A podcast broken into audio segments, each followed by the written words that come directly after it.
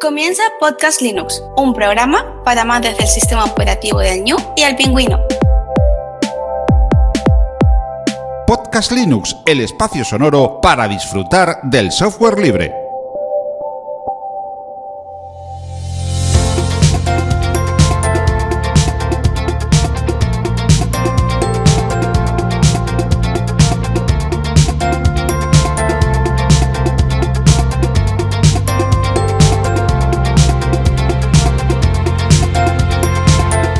Buenas amantes del software libre, bienvenido a otra entrega, la número 194 de Podcast Linux. Un saludo muy fuerte de quien te habla, Juan Feble. Hoy te traigo al programa 3 distros madres. Ya hemos traído en el episodio 174 hace 20 exactamente Arch Linux, Fedora, OpenSUSE y Slackware. Hoy traemos Debian, Gentoo y Boy Linux. Ya estás en trayecto, haciendo deporte o tareas del hogar, paseando o en tu casa, te doy la bienvenida al episodio 194 Distros Madres 2. Y antes que nada, recordarte la propuesta que te estoy haciendo para el episodio 200. Dentro de poquito vamos a disfrutar de un episodio muy especial, 200 programas en Podcast Linux. Y como tú siempre has sido muy importante para mí y para Podcast Linux, lo que quiero es que estés en ese episodio. Y te voy a pedir un pequeño favor, un audio que será parte de este programa. Si quieres felicitar, valorar o cualquier otra cosa, no lo dudes. Te voy a pedir que no sea muy extenso, entre 30 segundos y un minutito. Puedes utilizar Telegram, me puedes mandar el audio a arroba juanfebles dentro de Telegram, que es muy sencillo, o utilizar el correo podcastlinux. Me están llegando ya varios y eso sí, te voy a pedir un favor. En la medida que puedas, preséntate, di por lo menos tu nombre y, bueno, si tienes algún tipo de proyecto, pues también lo puedes comentar. Aunque sea, bueno, si es de la Linufera mejor, pero bueno, si es otro proyecto personal de divulgación, pues también, también, sin problema ninguno. Por eso quiero que festejes conmigo este episodio 200. Envía tu audio ya. Bueno, en este episodio Distros Madres 2, que después diré por qué lo he llamado así, tocaremos varios puntos de estas distribuciones. La filosofía, que creo que es muy importante y en algunas es crucial, la historia, la posición en DistroWatch, que sabemos que tampoco eh, nos da más información que son las búsquedas que se generan de, esas distribuciones, pero puede ser interesante. Recuerda que en el anterior episodio Arch Linux era el número 60, Fedora 6, OpenSUSE 12 y el Aquare 27. Veremos que hay alguna que ahora gana a Fedora que iba en sexta posición y hay otros que están por ahí. También las versiones o cómo son ese tipo de versiones, la paquetería que utilizan y a mi modo de ver muy muy personal las ventajas y dificultades que puede tener cada una de ellas. Y la primera que te voy a hablar es de Debian GNU Linux. Evidentemente en el episodio anterior de distros madres 1 nunca hubo porque puse distros no Debianita. Y es verdad que mucha gente, bueno, me comentó que por qué no había puesto Debian por una parte para dar un poquito de mayor visibilidad a otras distribuciones, porque verdad que eh, Debian es la madre de todas las madres, eh, prácticamente tiene muchísimas derivadas y yo diría que de distribuciones el 60-70% se lo llevan eh, Debian y derivadas de Debian. Mm, igual no las distribuciones en sí, pero sí los usuarios y usuarias, pues casi la mayoría suele o iniciarse con Debian o derivadas como Ubuntu, Linux Mint, MX Linux, hay, hay un montón. O después, bueno, siempre se dice que los que empiezan con Debian terminan con Debian, o por lo menos los que los tocan alguna vez Debian terminan con Debian. Y aquí vamos a tocar todos esos puntos. Y en, en este respecto, en Debian, la filosofía es importantísima, es algo crucial. Debian busca una distribución sólida que solo dependa de su comunidad. La palabra comunidad en Debian es muy muy importante. Basada 100% software libre en principio y que responda a las necesidades de cualquier usuario. Tiene tres documentos fundadores que son muy importantes. El contrato social de Debian, que define las bases por las cuales bueno, este proyecto nace y, tiene sentido. Las directrices del software libre de Debian, que definen los criterios del software libre y dictan qué software es aceptable para distribución y cuál no, evidentemente. Y la constitución de Debian, que describe la estructura de organización para la toma de decisiones de manera formal dentro del proyecto. Estas cosas yo creo que son muy interesantes. Si te gusta mucho el software libre y, bueno, mm, usas Debian, yo creo que en algún momento deberías echarle un ojo porque le da mucho sentido a la distribución esa connotación de comunidad, ese aspecto más social que si bien las otras también lo tienen, porque todo lo que tengan licencias software libres o lo que tenga Genio Linux pues está detrás, pero aquí es bastante palpable, por lo menos a mi modo de ver. En cuestión a la historia, tiene mucha historia, ¿no? El proyecto Debian fue fundado ya por el año 93 por, Ian Murdoch, eh, después de haber estudiado en la Universidad de Purdue. Eh, Murdoch escribió el manifiesto de Debian que utilizó como base para la creación de esta distribución GNU Linux. Dentro de este texto los puntos destacables son mantener una distribución de manera abierta, coherente al espíritu de Linux y de GNU, a las dos partes, tanto Linux, que es el núcleo, como de GNU. El nombre del proyecto, yo creo que la mayoría lo saben, pero si no, llama mucho la atención. Se basa en la combinación del nombre de por entonces su novia y posteriormente ex esposa, Débora, y su propio nombre, Ian, Debian, formado eh, por esta contracción que es tan llamativa. Ian Murdoch nos dejó en 2015 al quitarse la vida. Y de todo lo que saco aquí en claro es que debemos cuidar mucho nuestra salud mental. Por ahí hay algunos podcasts que hablan bastante de este tema, de, visibilizar ¿eh? todo el tema de la salud mental, de no dejarlo como algo tabú y que independientemente de lo que le haya pasado a Ian, pues yo creo que mm, tenemos que cuidarnos bastante. Y en ese sentido, pues bueno, es una pena que no haya dejado Ian Murdo pues, pues hace tanto tiempo que creo que al final tenía unos 40 y pico años, 42 años y todo lo que podría haber seguido en ese sentido y es uno de, bueno, de las personas significativas dentro de GNU Linux por haber creado una distribución y sobre todo la comunidad que está detrás de ella.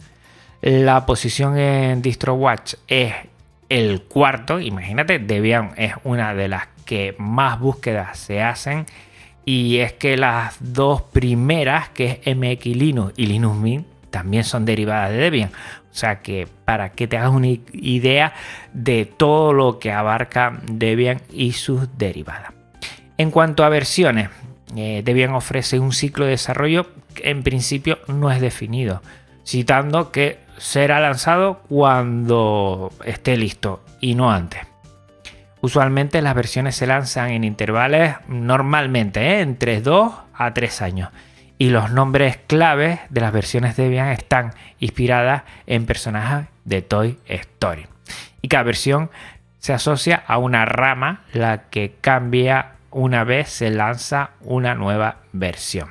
Ahora vamos a hablar también de lo que son los repositorios oficiales que almacenan los paquetes de aplicaciones de esta distribución y que se vienen divididos en una estructura de ramas y versiones que dependiendo de las políticas de sus creadores garantizan, aseguran, bajo un protocolo de versión muy, muy riguroso, es algo que Debian siempre intenta conseguir, que sea muy riguroso y sólido, que todos los paquetes que contienen se encuentren en un estado óptimo y no representan riesgo de seguridad o estabilidad para el sistema y los nuevos o en desarrollo en ramas separadas para que aquellos usuarios más avanzados o experimentados puedan utilizarlo. Debian es una roca, siempre lo hemos hablado. Eh, Debian es sólida. Debian, para que te dé problemas, eso tiene sus pros y sus contras, que lo hablaré un poquito más tarde.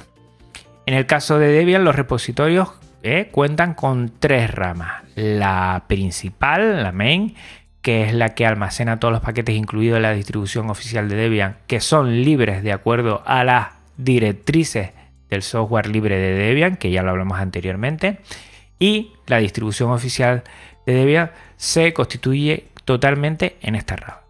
Después está el country, que es contribución, que la rama que almacena los paquetes cuyos creadores le han dado licencia libre, pero los mismos poseen dependencias de otros programas que no lo son. Y después está la non-free, la no libre, que es la rama que almacena los paquetes que tienen alguna condición de licencia que restringe su uso o redistribución. Los repositorios Debian se dividen también en versiones, que está All Stable, la vieja estable, la versión que almacena los paquetes pertenecientes a la antigua versión estable de Debian, no la actual. La estable, que es la versión que almacena los paquetes pertenecientes a la actual versión estable de Debian.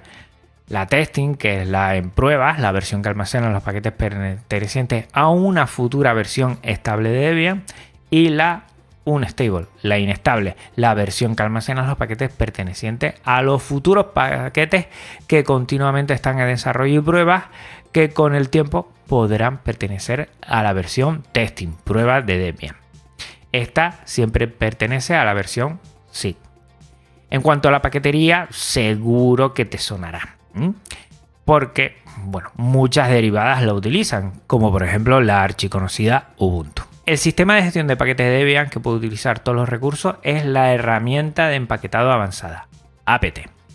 Es un paquete de software en un sistema operativo GNU Linux, generalmente un archivo comprimido que posee una estructura interna predefinida que facilita y permite que el mismo sea manipulado por herramientas de gestión de software, los gestores de paquetes, para lograr su compilación y instalación, actualización o eliminación sobre el sistema operativo de una forma cómoda, segura, estable y centralizada. En Debian los paquetes son .deb. En cuanto a Debian GNU Linux, las ventajas, pues lo primero que veo, tiene una gran comunidad. Tienes millones de tutoriales y guías para hacer búsquedas, para solicitar ayuda y es una pasada. Y es muy muy robusta y estable. Entre sus dificultades, pues que igual no tienes las últimas versiones de los paquetes a ser muy robusta y que los paquetes están muy testados hasta que entran y siempre son de versiones anteriores, no tendrás lo último. Aunque personalmente yo últimamente estoy viendo que esto cada vez sucede menos, cada vez eh, lo que es Debian GNU Linux se actualiza cada vez más.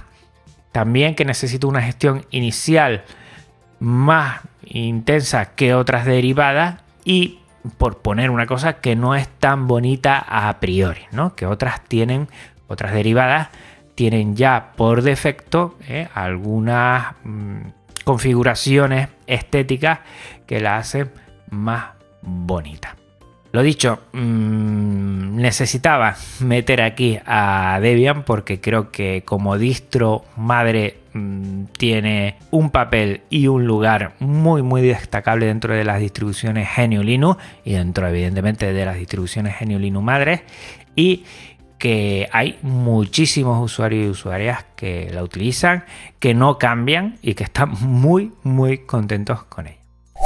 Pasamos a Gentoo Gentoo es una distribución que la verdad es que siempre me ha llamado mucho la atención porque es para gente súper experimentada, para gente muy, muy avanzada.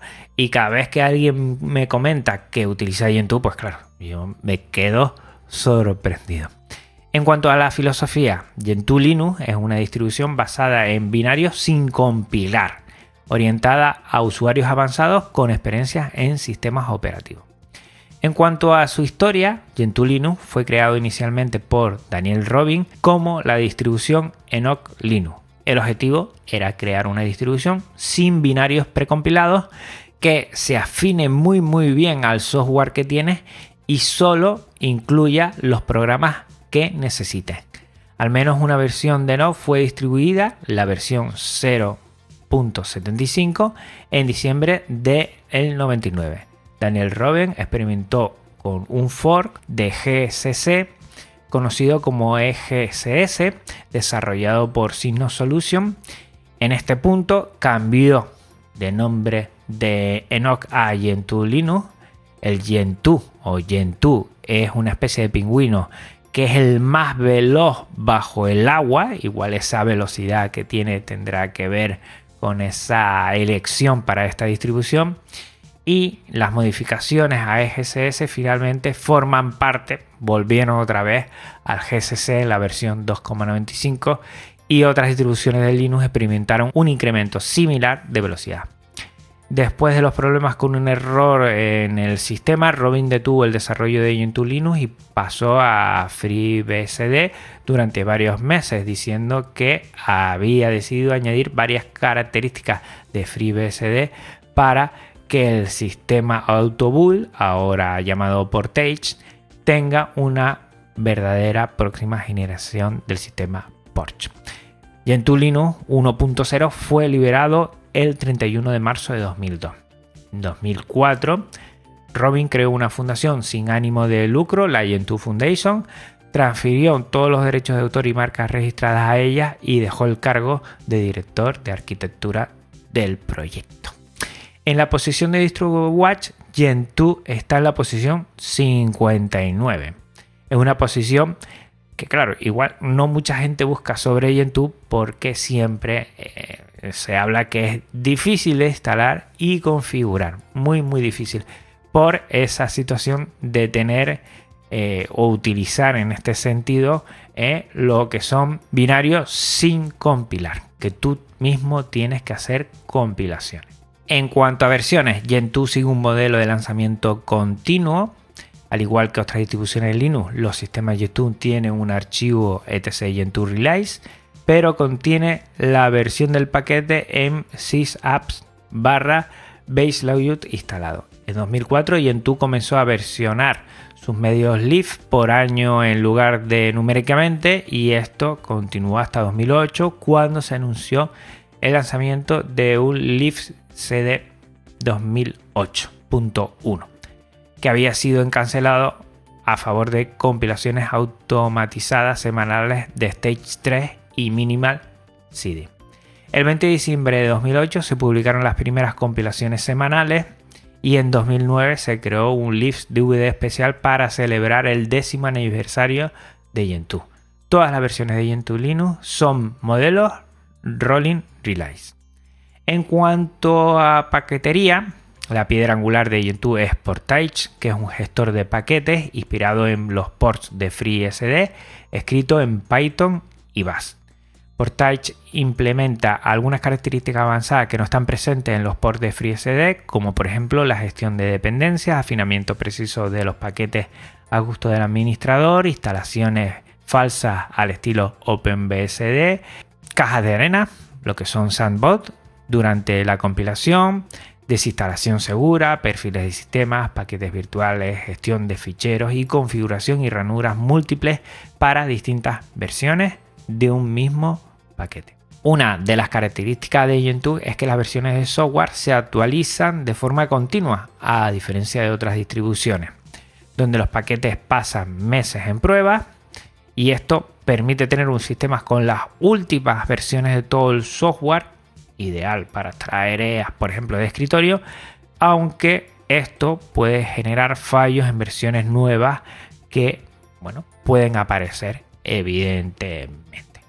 Esto se habla mucho, por ejemplo, también de Arch Linux. Yo como usuario de Arch Linux no veo estas dificultades, ¿no? De estar a la última y tener problemas. Bueno, porque ahí pasa un filtro, entiendo yo, de pruebas, eh, aunque puede ser menor, como por ejemplo la que hemos hablado de Debian.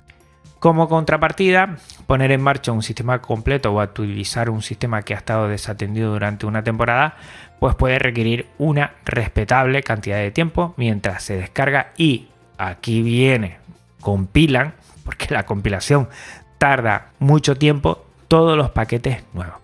Aún así, Gentoo permite por regla general una actualización sin problemas, a diferencia de otras distribuciones donde puede llegar a resultar complicada o casi imposible ese dejar mucho tiempo y que haya muchos paquetes sin actualizar desde hace mucho tiempo.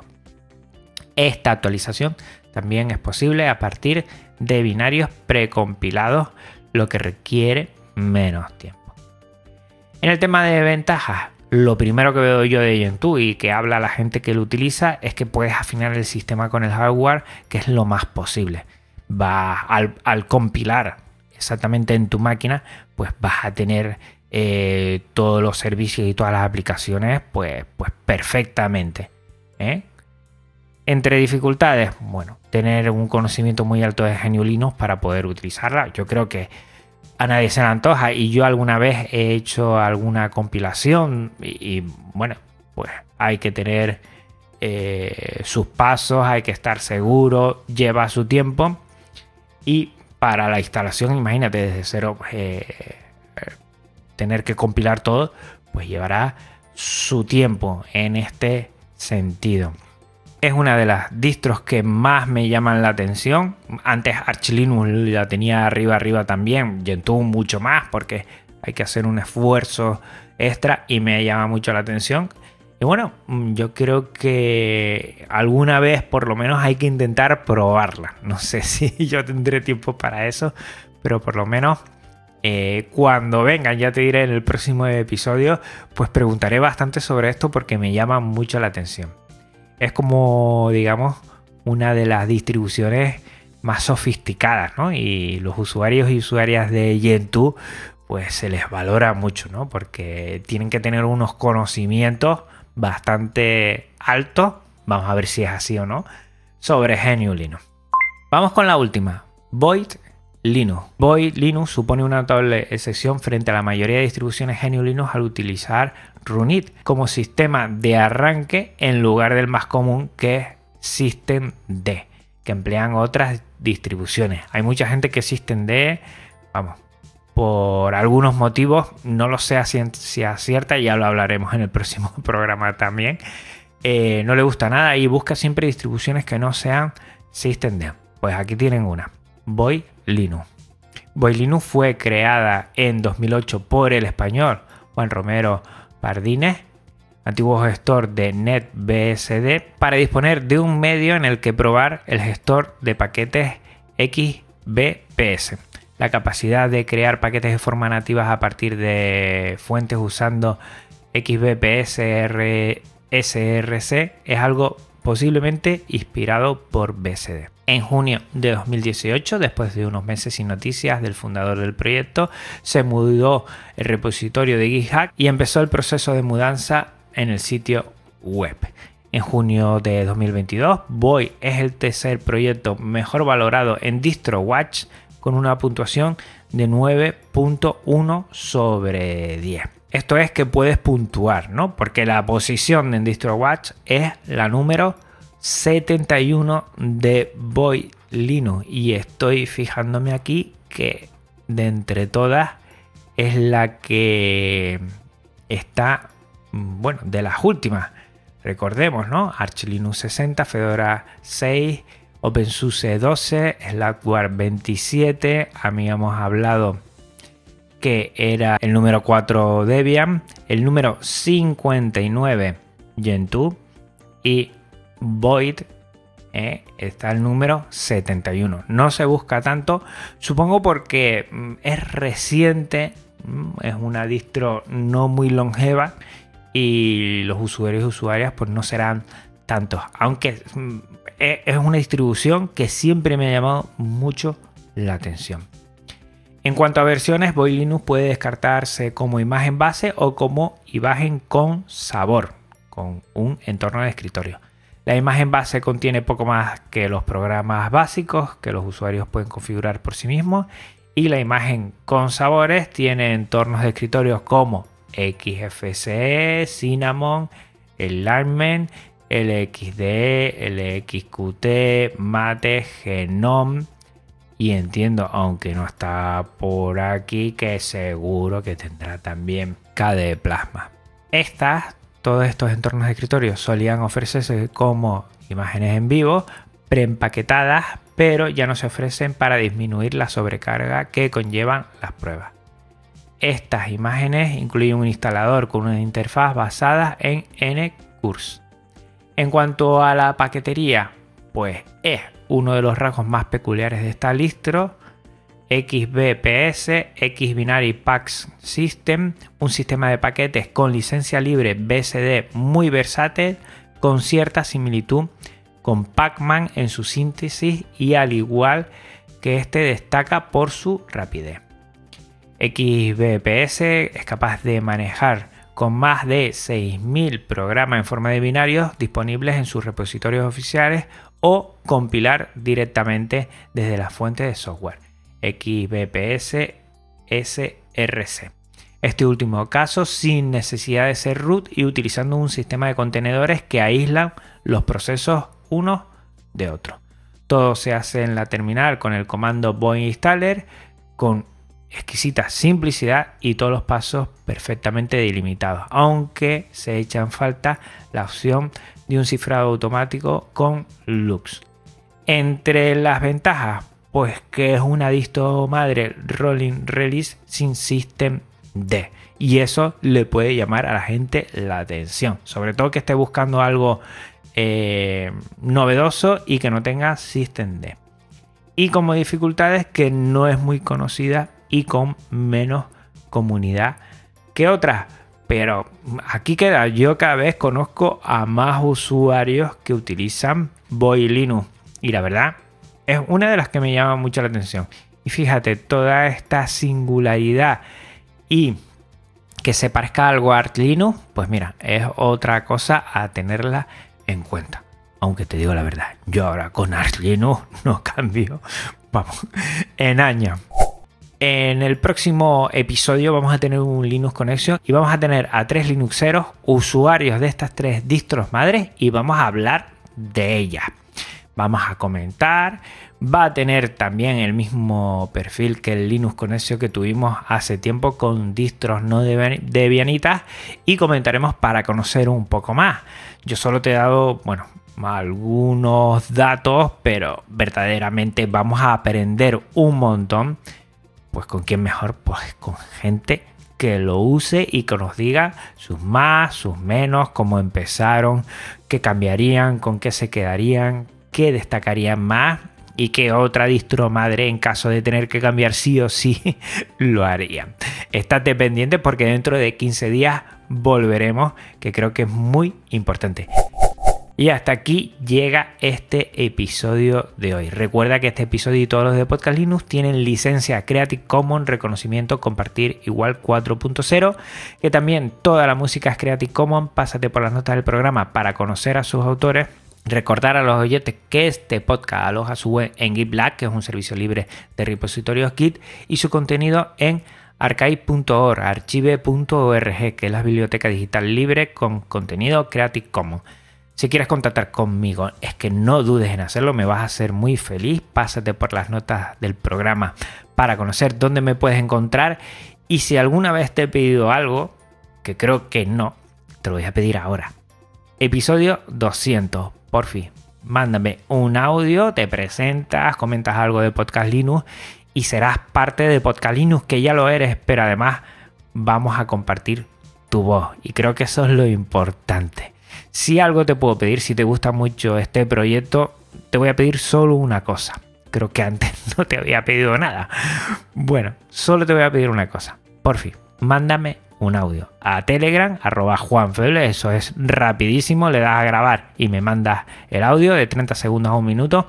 Y si no, por correo, podcastlinux.disroot.org. Lo tienes todo en las notas del programa.